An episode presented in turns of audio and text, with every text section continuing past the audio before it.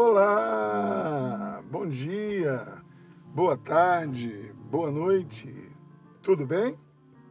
Hoje eu estou passando por aqui, nós vamos conversar sobre. Vamos, vou tentar responder uma pergunta. Né? Deus sonha. Né? Nós vamos conversar um pouquinho sobre isso, né? Deus sonha. Ok? Fique por aí. Vamos entender um pouquinho disso.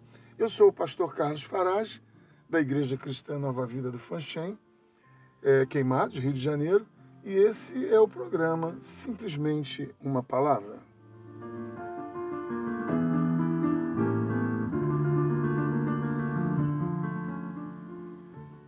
Bom, para início de conversa, definitivamente Deus não sonha.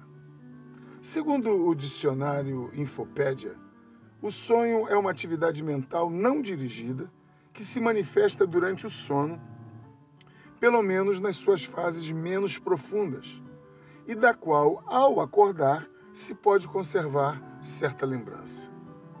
Não vemos na Bíblia nenhuma referência que nos faça crer em Deus tendo algum tipo de ação involuntária, sem o seu controle, ou sendo dirigido por algum tipo de emoção, gerada como efeito aleatório à sua vontade. Não vemos isso é, revelado em nenhum momento na palavra do Senhor. Um segundo ponto a ser observado é que essa atividade de sonhar é realizada dormindo. E a Bíblia registra no Salmo 121, 4 o seguinte: Ele não permitirá que os seus pés tropecem, não dormitará aquele que te guarda é certo que não dormita nem dorme o guarda de Israel. Salmo 121, verso 4. E mesmo se quiséssemos aplicar a palavra sonho no sentido figurado a alguma ação de Deus, não encontraríamos sentido bíblico para fazê-lo.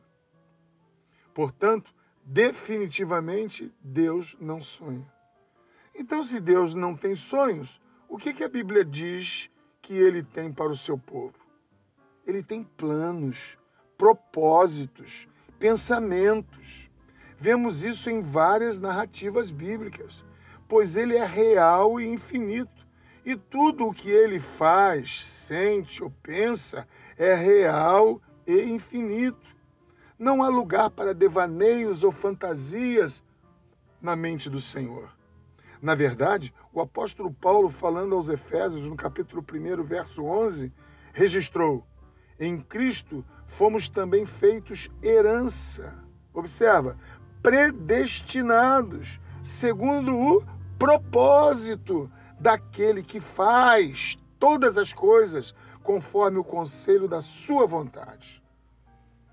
Deus tem o controle de todas as coisas ele tem propósitos, planos para a sua vida e ele age conforme a sua vontade, conforme o conselho da sua vontade. Não é um, uma situação da hora que faz mover a emoção e Deus passa então a realizar alguma coisa.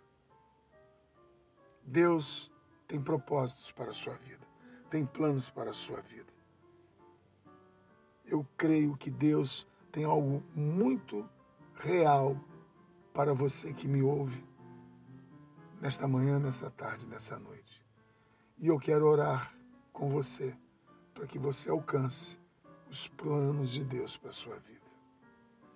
Nosso Deus e Pai, Senhor Todo-Poderoso, em nome de Jesus que eu entro em tua presença para lhe pedir, ó Deus, que todos os seus planos, todos os seus projetos, ó Deus, pensados por ti, para a vida desse meu irmão, dessa minha irmã, os alcance que sejam estabelecidos os teus planos e propósitos da vida desse teu filho, dessa tua filha, em todas as áreas da vida deles, Pai. Eu os abençoo e faço isso em nome do Senhor. Amém e graças a Deus.